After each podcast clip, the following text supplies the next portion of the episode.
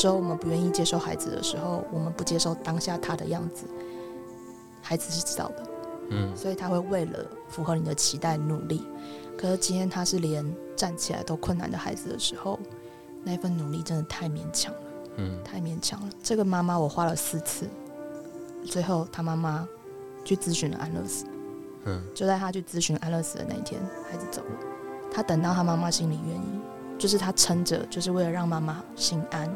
是我跟你一起决定好，我可以离开了，不是我没有抛弃你。他讲的最后一句话就是：“妈妈，我不会抛弃你。”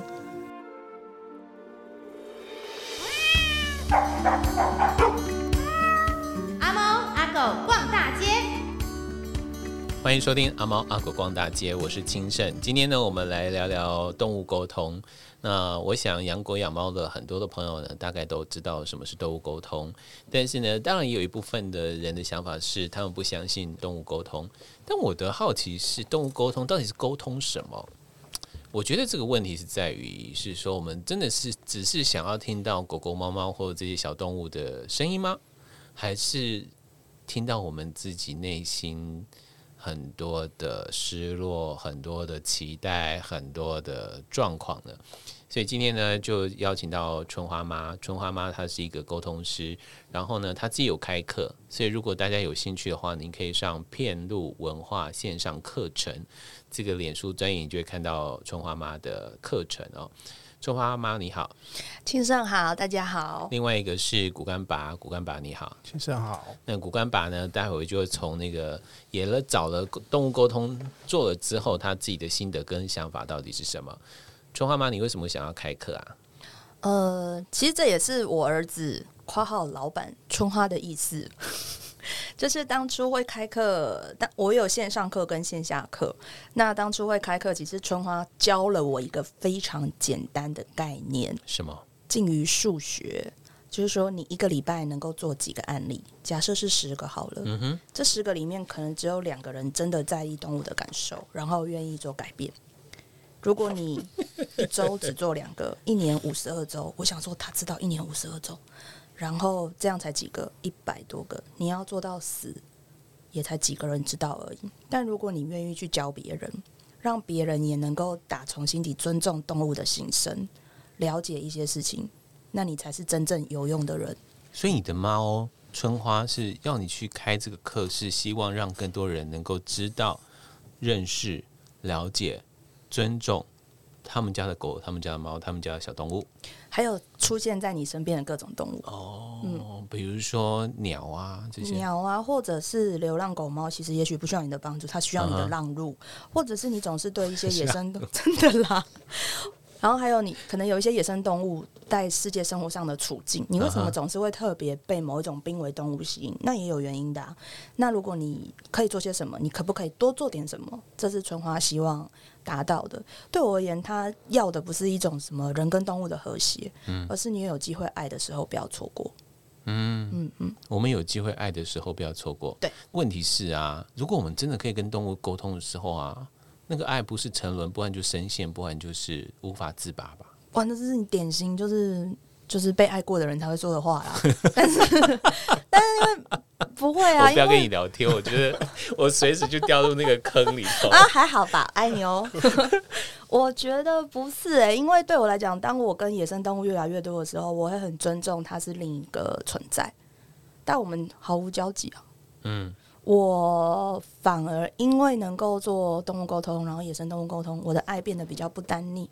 嗯，我也比较能够长出自己的形状，勇敢的跟我的小孩讲，我是一个不完整的人。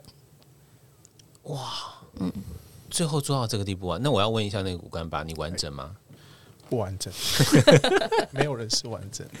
那你做了之后做动物沟通，你自己实际上获得了什么？嗯、呃，有获得吗？或者是有新的想法吗？呃，应该主要新的想法是，我觉得我我我们呢，应该回到说，为什么去找动物沟通的初衷？嗯、其实那时候的原因是，除了骨干是第一只之外，我们想要找第二只猫咪，对猫咪来来我们家的时候，就是我们就想说，那起码要问一下骨干的想法，嗯，愿不愿意接受？嗯，这是我们那时候，你不会觉得这很庸人自扰的一个问题吗？应该说，我跟骨干妈，我们两个都觉得骨干对我们来说还是一个就是这个家人嘛。嗯哼。啊，你要多找一个人进来，是不是就要问一下意见？对，对，就是我们其实都是把他。因为那时候他很不想养第二只，他觉得骨干搞不好会同意他。没有，你看人的算盘哈，没那么单纯哦，打不过动物。对，然后呢？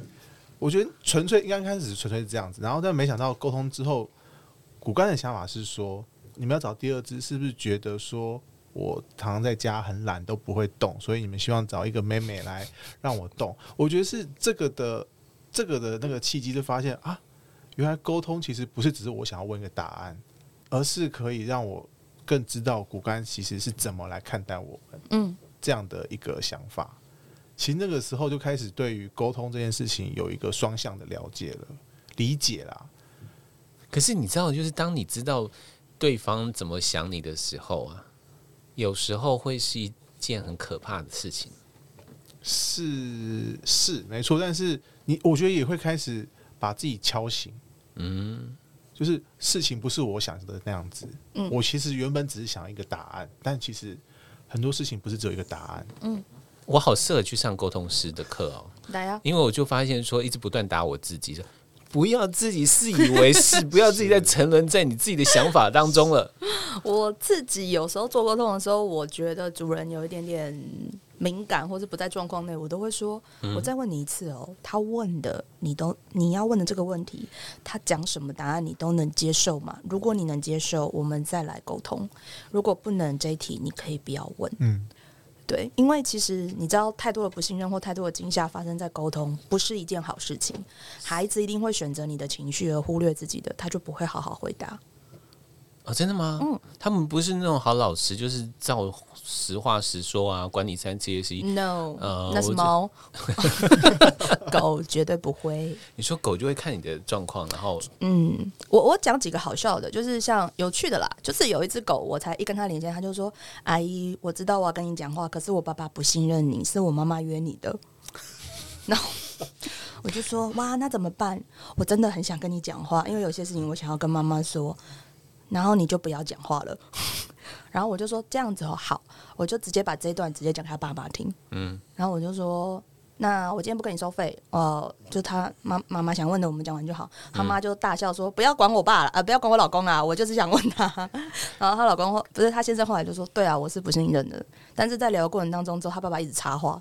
他觉得太有趣了。你知道男人哈 啊，就是一个比较敏感多疑的生物。然后呢，就是当他发现好像怎样怎样的时候，他所有的问题就会一股脑儿都跑出来了，就一直挡住妈妈。然后那只狗就是说：“我想要跟我妈妈讲话。” 对。然后还有还有一个比较敏感一点点的问题，就是因为我自己也很注重动物的身体的状况，所以后来就会有一些是跟临终或是生病。到底要如何处置的的那种，嗯，嗯呃，当然避不了，一定会问到安乐死这件事情。对，我是属于你要讲这件事情的话，我是会巨细靡遗的把安乐死的步骤流程都跟孩子讲的，因为我觉得不能隐瞒。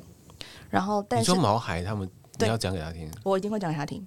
OK，对，然后我会先问他说：“你是考虑哪一种方式？”就家长要做好功课，你不能不不知道这个问题，然后来问我这个问题，不可以。然后再来就是，我都还是会先问。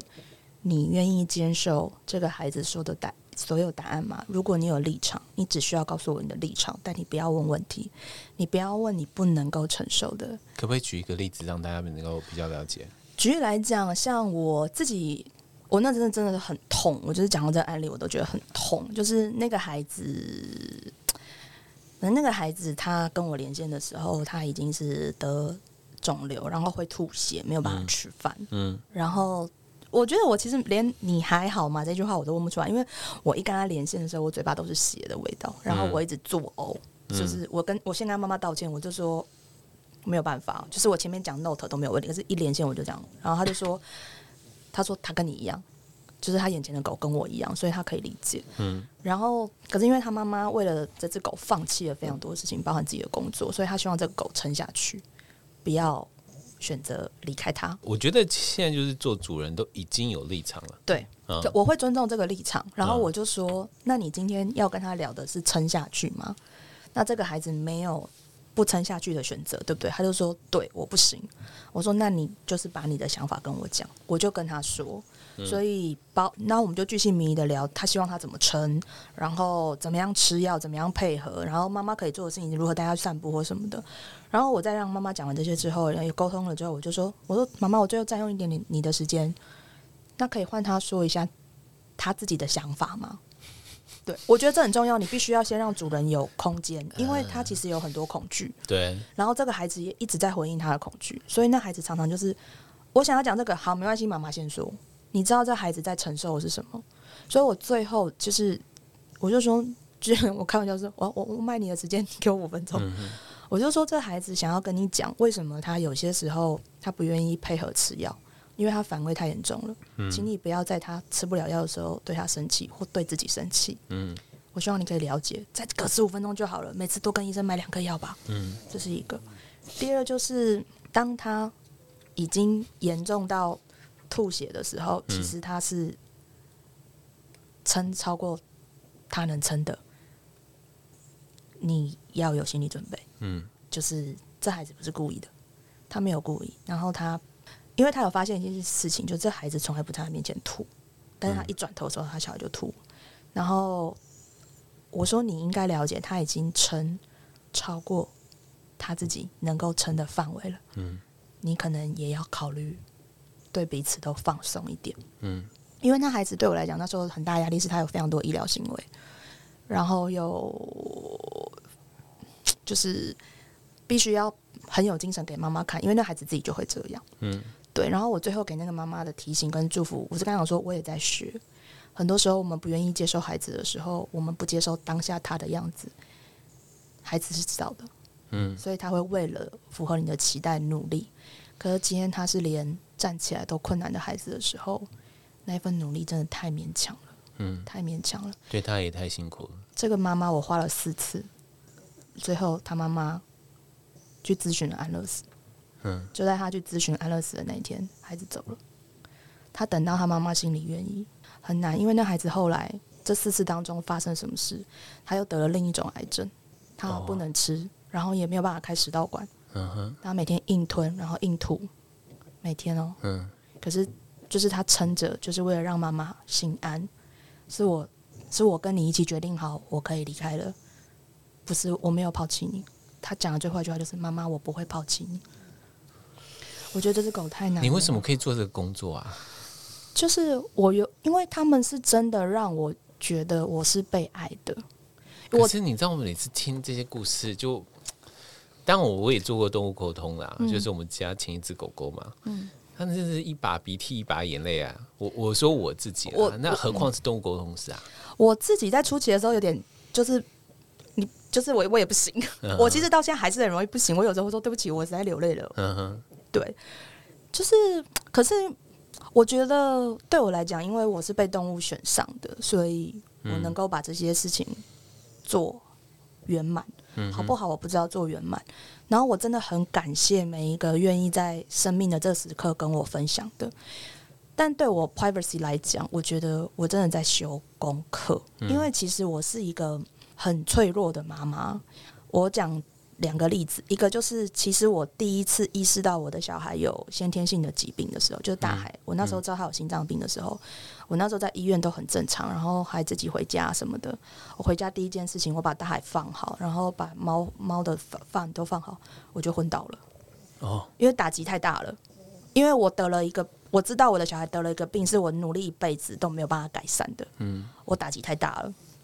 然后第二次就是我知道他有肿瘤。我回到家又昏倒了。甜甜圈现在在打鼾的那只狗狗，对对对，我就就傻眼，因为你知道他们状况不好，但已经状况不好了。你因为甜甜圈是一个我，他十岁我才领养他，他是被繁殖场丢弃的种母。然后那时候其实他四肢都需要开刀，眼睛也有问题，然后肠胃也不好，皮肤也都烂掉。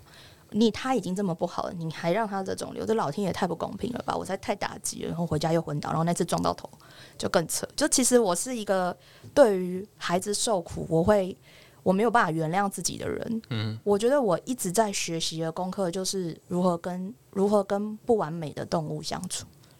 我觉得我比较笨，所以老天爷很疼我，他让我养那么多动物，我要一次一次在疾病当中，一次一次在告别当中理解他们的爱都是连续在我身上的，实际上也是，所以我一直在学习这些。然后就是因为这样，我真的觉得我很受宠，他们真的很爱我，然后愿意。把这些他们最痛的或是最爱的事情跟我分享，嗯，所以我就会觉得我一定要让别人知道，就是你真的是值得被爱的，因为你的动物不论如何，他已经选择你了，嗯，我真的觉得我是一个很普通、很残破，然后脑袋很笨的人，可是他们竟然这么这么爱我，我也希望那些有养动物的人，或是生命中总是有一些奇妙动物缘分的人，都可以理解，无论你是怎么样的人，你都是值得被爱的，嗯。嗯。所以你现在开这个动物沟通师的课，就是希望让大家能够有爱大声讲。这样讲可能在帮他自己的脸书打广告，但实际上也是啊。其实春花讲的也就是这个啊。如果你知道动物爱你的时候，最简单的，你就会知道你是值得被爱的，然后你就会愿意把你领受的爱说出去。嗯，我相信多数我的学生，也许没有办法每一个，但是听到这一段话，他们一定很有感觉。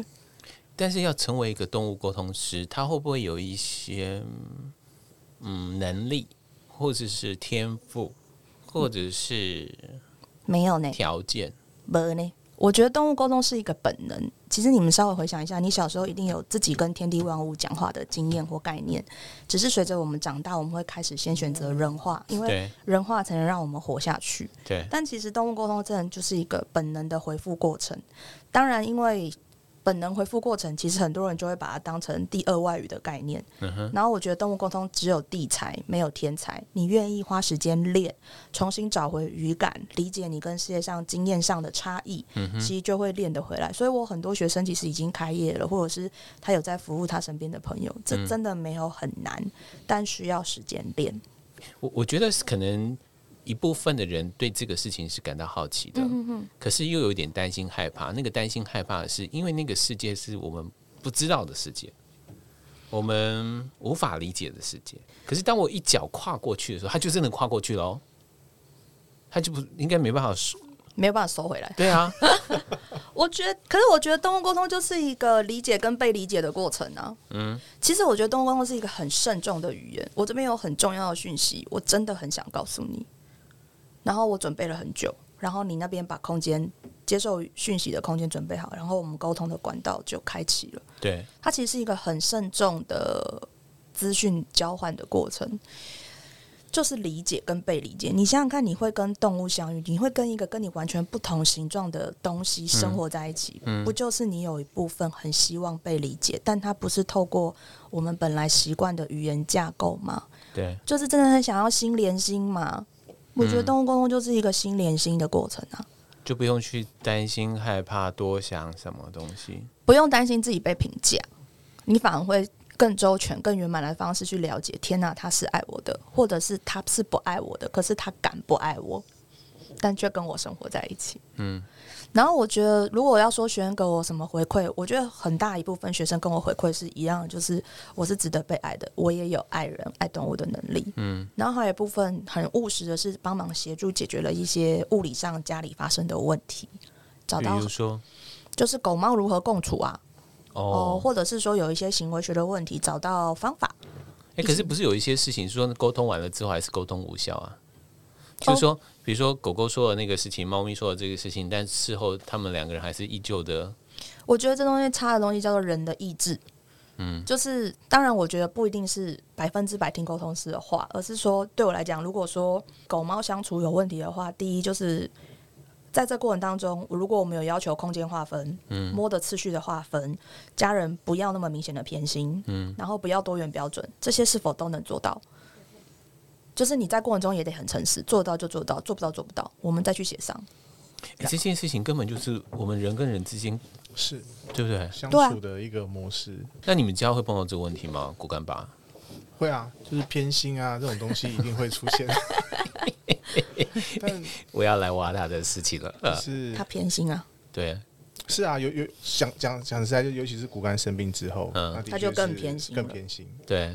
对，然后但是你得接受这件事情嘛，然后你也得接受豆像豆豆，他因为你的偏心，他的情绪，我我必须对啊，就是我我说在就是啊，我时间就这么多，我也要工作，然后那我必须多放一点心思在骨干骨干身上，对他要看医生，要更注重他的状态。他会带骨干去兜风，然后豆豆没有带他，没有豆豆。豆豆没有豆豆，对，但是那可能你就要再另外安排一个时间嗯。带豆豆出去的，因为我们家现在有三只猫，嗯，对，然后那另外一只那很小，它什么都不懂，那倒还好。等一下，你要问一下朱妈妈，她真的不懂吗？他其实真真的不懂。然后他就是找到爸爸妈妈之后，他就说：“我脑袋跟勇气都用完了，那一只那一只也是后来才来的，超可爱。嗯，对，应该说真的是跟人有关啊，跟人的相处模式是一模一样的，是所以我们一直以来从骨干一开始来，我我们都觉得把是跟家人家人，然后那个关系是平等的，对，对。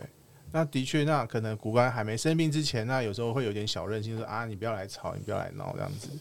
可是我觉得那就跟家人一样嘛，家人生病了，你是不是会多一点关心，对，多注意他一点？对，对对。那我觉得借由沟通，那时候也是因为这样子，我才会去学动狗。嗯，嗯，嗯对。嗯，他也是我学生，对我也是黄妈妈学生，所以你现在也可以做动狗就是跟家里的可以，哦，对，跟家里的可以啊。他们就主修家里的啦，还有硬要主修我家，我不愿意。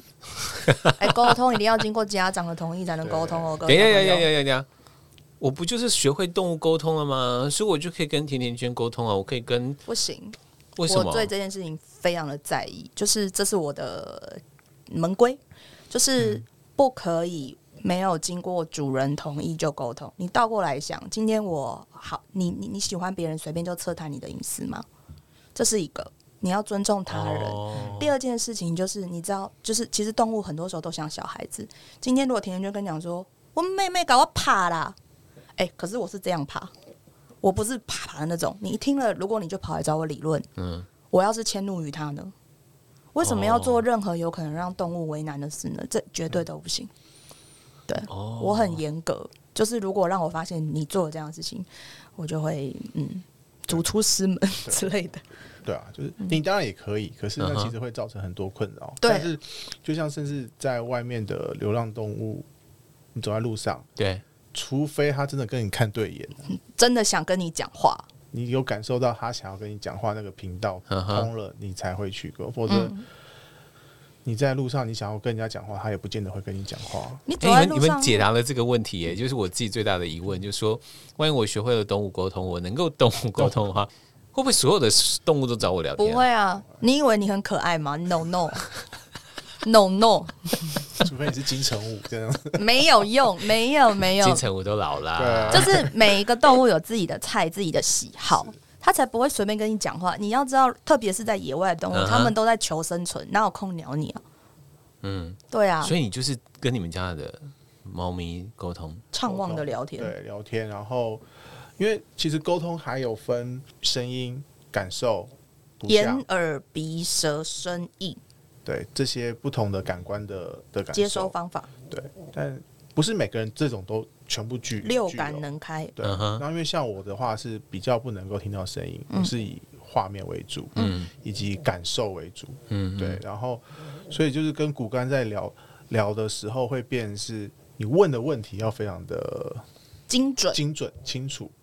你会问他什么问题？比如说，如果是一个没有办法透过声音沟通的话，呃，比方说他有个状态，就是早上就是会来踩我身上，对，踩踩我身上，但是真的不知道为什么他都不踩他妈妈，每次早上六六点多就开始踩，嗯哼，对，然后我就想要问，因为我知道他是叫我起来放饭，对啊，对，但是我很想知道为什么只踩我不踩他妈妈，对，然后就跟他沟通，我就我就把早上踩我那个我的痛的感受哦。传传给他，然后只有我没有妈妈的这样的画面给他看，他就给我看另外画面，他踩在一个大的罐头上面，要很大的力罐头才会。不是因为我现在看到骨干爸，所以我就想到那个大的罐头，对。我就觉得哦，很大的罐头，不很大的觉得吗？罐头，你就是一个大罐头，你就是会给食物的人，对对。对，很大的，然后所以踩在妈妈那边？就是一个漂亮的妈妈，就是漂亮，好漂亮、是一个人，，always 闪闪发光。对，这好伤人哦，这是他爱的方式。嗯，就是你得接受，起码我还有一技之长，你不觉得他爸妈都很瞎吗？就是 OK fine。哎、欸，可是我必须要讲，骨干非常会说话，嗯，但骨干也非常会敷衍他爸，因为他一连线成功的时候，骨干就立刻叫爸爸，然后就再也没了，就跑走了。对，就是我们在上课的时候，因为我那那一堂课的很多女生，对。对，都认得他，都认得他。然后我我这其实我是真的很抱着兴奋，第一次对，就是可以在课堂上可以连，然后连到说哎爸爸，然后就感受到画面就是像是杂讯一样，啪啪啪啪跳来跳去跳来跳去。嗯、啊，我就是连线完就问老师，老师就说对啊，他跟你讲完之后，他就跑到旁边的同学那边去看姐姐了，看漂亮姐姐看。哦，好吧。等一下，你们在分享这些好像很温馨呢？是很温馨啊，我觉得很温馨啊，因为骨干就从头到尾都做自己啊。但万一碰到不像是骨干这么可爱的孩子，哎，我讲多数没有啦，应该说多数的孩子都不像骨干那么会说话，对不对？多数。像豆豆跟他连线，他就是爱讲不讲，超级，连我都不是很 work。对，然后他的讲话就是，比方说像他不要。对。然后突然给你一个画面，然后超级前后没有逻辑的。对，然后比方说他他就是在家里看到两只黄猫走来走去，他不高兴，嗯、他就会丢下两句话：“丑死，丑死了，难看。”就是你可以感受到丑死了。对对，就是他就是这样的，讲话非常的，然后他不会好好的跟你说话。他觉得他是一只公主吗？他是啊，他是。他是家里最重要的宝贝，对不对？对，所以他的那个讲话语义跟感受，跟骨干讲话语义感受是完全不一样，天壤之别。骨干就是很像那种，很像一股温暖的暖流，这样子流到你身体里面。他的感受豆不是，就是像一把剑，嚓嚓小刀这样刺你这样子。你不要这样说，豆豆就是偶尔出现的阳光，心情心情好的时候会好好跟你说话。那心情不好就是他多数都心情不好，对，心情不好就别惹我。走开我！他有一阵子走开，哎，不是那个台东腔怎么讲？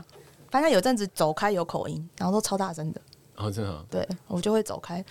对，像他有时候骨干会希望干妈有来经过我们家，他希望他来我们家玩。对，来我们家上来了。他就说：“干妈，你上来，你上来看我，找我。”然后豆豆就会接：“走开，滚！”然后我就会说：“你不想看我，你是不是讨厌我？”喜欢也不用天天看，就是他的爱就是就是这种这种个性。对，哎、欸，可是这样做的沟通反而是真的达到那个沟通，哎，就是那个是了解，而不是说，哎、欸，我我只想要探寻你，我想要了解你到底要什么东西。可是你们所做的这个沟通听起来就是透过他们的回答回馈到我们自身上，我们知道我们如何可以做进一步的沟通。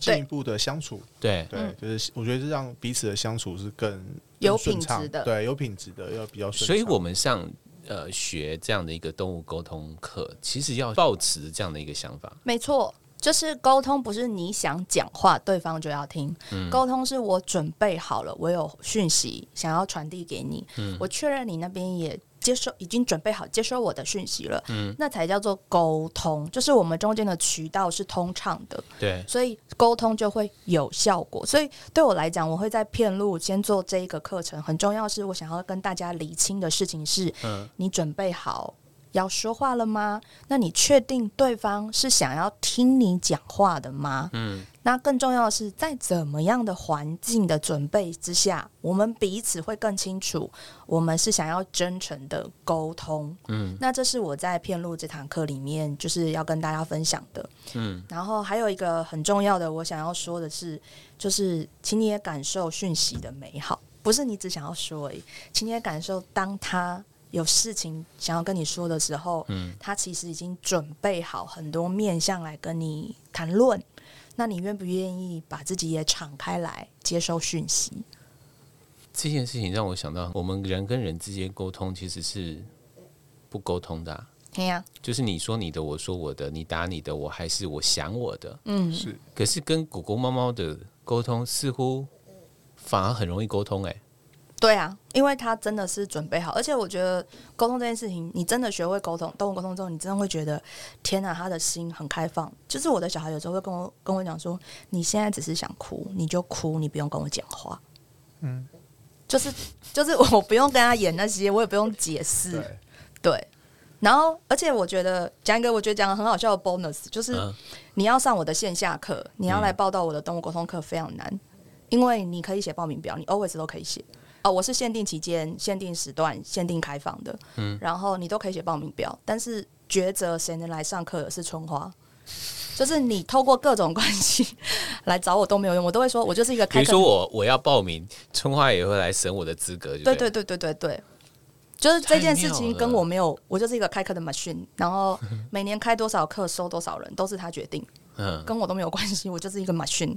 但是你愿意来上片路的线上课，对，首先学费便宜非常多，目前在早鸟期就只要一千八，对，然后没有门槛，没有春花删除你。你说线上课是这样子，对对。然后，可是，在线下课的门槛很高哦。就是我，就是今天不是你想来就能来。就是通常，我有个学生，我见到他的时候，他讲的第一句话是：“老师，我已经报名八次了。” 伊啦，他啦，他啦，他帮你阻挡的。像我报名的时候，我原本也是他原本报不上，春花就很直白的跟我讲说：“你叫他不要写。”我就直接跟他讲，因为我就是一个，那我是一个好员工，我就直接跟他说：“你不要来报啊，春花说你不会上。”对然后 是我家的女儿豆豆，豆豆天天去我家骂，嗯，就是去，他真的在我面前骂春花，你为什么不要让我爸爸讲话？我爸爸很会讲话，我爸爸会讲话，我爸爸就这样，你教我讲话啊？你为什么不讲？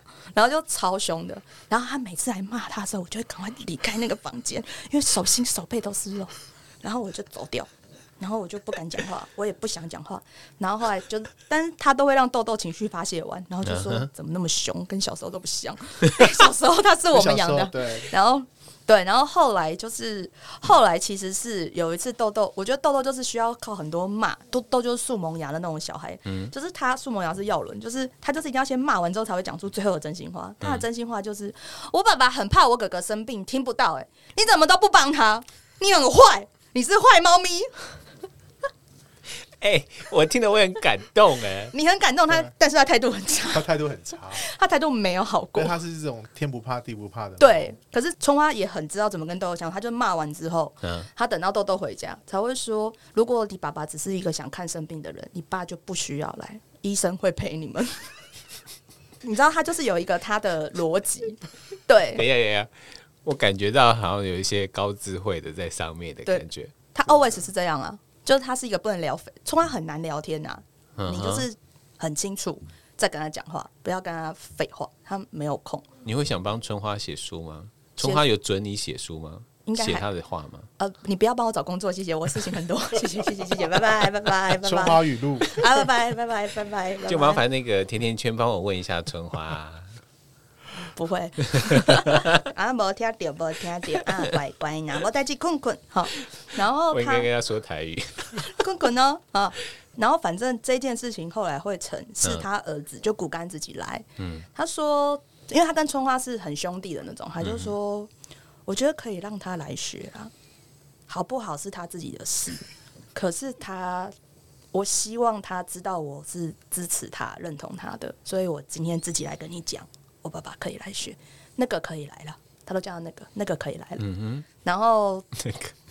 后来，其实他能来是因为那时候有一个学生，就是后来春花就把他先拿起来，然后让他进来。哦，对，走后门，算是有一这，但也不算是走后门啊，因为他也是通过需求，对啊，对对对，不然我是完全。就是我在这件事情，我没我再怎么努力，嗯、我都不能够影响到学生名单。对对对，好，那所以现在就是说，我们不要去奢望线下课，可以啦，试试看啊。我不想要被春花 给给说，哎、欸，对，也比赛好。他不会这样，我我我可以稍微爆料一下，就是我的报名表就是有设计几个状况，但是其实不很多格子，但是其实只有前面几个我会。我真的每一次都是这样，就是前面就是你为什么来，然后你家有哪些离世跟在世，然后这两个我是要一个字一个字念给他听，要发出声音的，然后不能中断，不能喝水，然后每次念的时候他就会告诉你可不可。对，可是我跟你讲，我跟你讲，真的，我真的很头晕。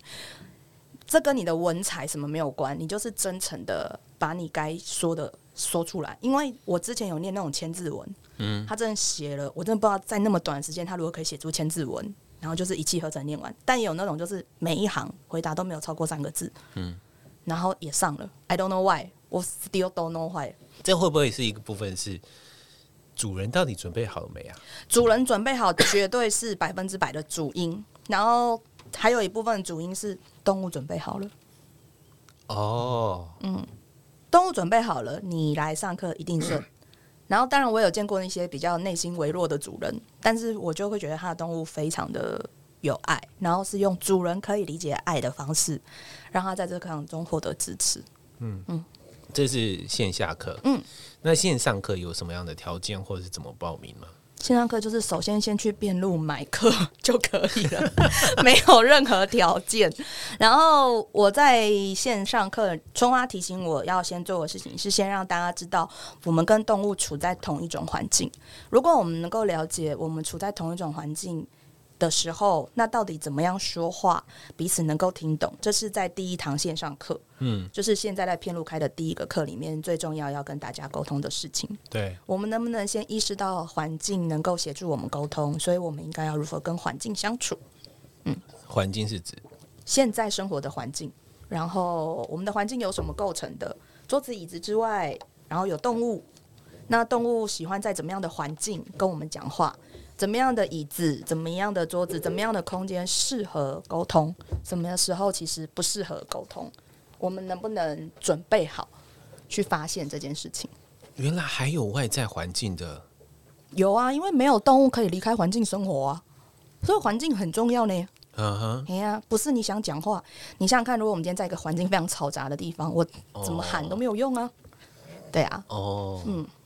你觉得要上这样的课，还准备好什么东西吗？除了毛孩，他说准备好了，我们自己觉得我们准备好了，还有什么？放轻松，就是把我的上课档当成我自己最常做的事情，就是打扫的时候放我的上课音档啊。嗯哼，你越能够逐渐找到那个放松，内在是空的。对，你把自己想成一个速供，一个吸管，你能够慢慢的透过我的声音达到那个频率，那样就可以。好难哦。练习啊，我没有没有每天一天有一秒，每次多一秒就可以了。嗯哼，他有没有跟资质有关？我觉得没有哎、欸，我有那种很吵的学生，超吵的，嗯、就一进教室就吵，就一直发出声音走到最后一个，也有那种从头到尾都没有讲话的。我也有收过几个，就是呃情绪比较敏感的孩子，但都可以啊。我这几年已经、嗯、我开课五六年了吧，嗯，我学生也好几百个了，什么款式都有啊。对对啊，可是每一个能够开六感也都不一定。呃，六感的门槛是高的，我本人开六感也花了呃蛮长一阵子，但是一定你能够先找到你天赋当中最畅旺的那个地方，嗯、从那个地方开启。嗯、这是在线下课我一定能够保证创造了体验，因为毕竟我们面对面嘛。嗯、但在线上课，我觉得我会给大家的准备是，你理清楚、搞懂你自己到底有没有想说话。那在你真的想要说话之前，你要做些什么，让你说的话一定能够被听见？嗯，嗯，就是不是乱问的？不是啊，就是嗯，如果我我们人生可以讲干话啦，然后尬聊啦，嗯、但是对动物来讲，就是每一个讯息都弥足珍贵的，因为我可以只陪伴你就好，但是当我有讯息想要传递给你的时候，动物是真的很想要让你知道。我喜欢那句话，每一个讯息都是弥足珍贵的。嗯，所以我们面对任何的一个讯息，面对每一次的交谈，面对每一次的相处，都是珍贵的。对啊，他们是很珍惜的，把他们的讯息传递给我们。嗯哼，对，那因为他们了解，让我们懂不容易啊。嗯，好，今天呢，跟大家分享就春花妈，那还有骨干爸来跟大家分享春花妈最近在片路。遍路文化线上课程，你打这几个字啊，走遍各方的那个片啊，片路文化线上课程，你就可以查到这样的一个课程。在博客来也有啊，在博客来也有。好，这里就提供给大家做参考。今天非常谢谢两位，谢谢你们，谢谢金盛，谢谢大家。